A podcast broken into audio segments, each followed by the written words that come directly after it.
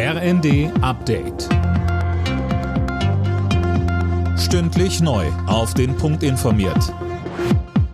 Ich bin Daniel Stuckenberg. Guten Abend.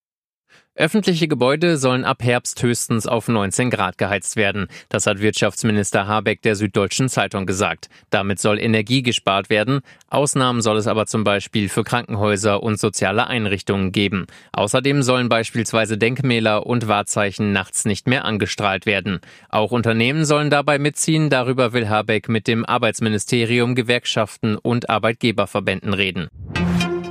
Der Höhepunkt der Corona-Sommerwelle ist wohl überschritten. Davon gehen das RKI und auch Gesundheitsminister Lauterbach aus. Lauterbach kündigte außerdem heute an, dass die auf Omikron angepassten Impfstoffe wohl schon im nächsten Monat auf den Markt kommen. Es ist davon auszugehen, dass die Europäische Zulassungsbehörde sich mit dem BA1-bivalenten Impfstoff am 1. September schon beschäftigen wird. Und wir haben Nachricht, dass es wahrscheinlich so ist, dass am 27. September die entsprechende Gremiensitzung zu BA5-Bivalent stattfinden würde, sodass dann die Auslieferung am 28. September stattfinden könnte.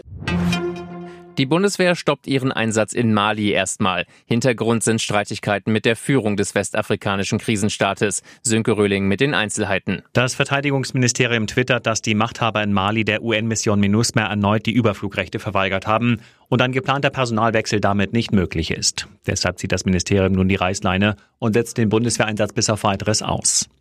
Die internationale Friedensmission in Mali läuft seit fast zehn Jahren. Für die Bundeswehr ist es nicht nur der derzeit größte Auslandseinsatz, sondern wohl auch der gefährlichste. In der Fußball-Bundesliga startet der zweite Spieltag heute mit der Partie Freiburg gegen Dortmund. Beide Vereine hatten ihre ersten Saisonspiele letztes Wochenende gewonnen. Anpfiff in Freiburg ist heute um 20.30 Uhr. Alle Nachrichten auf rnd.de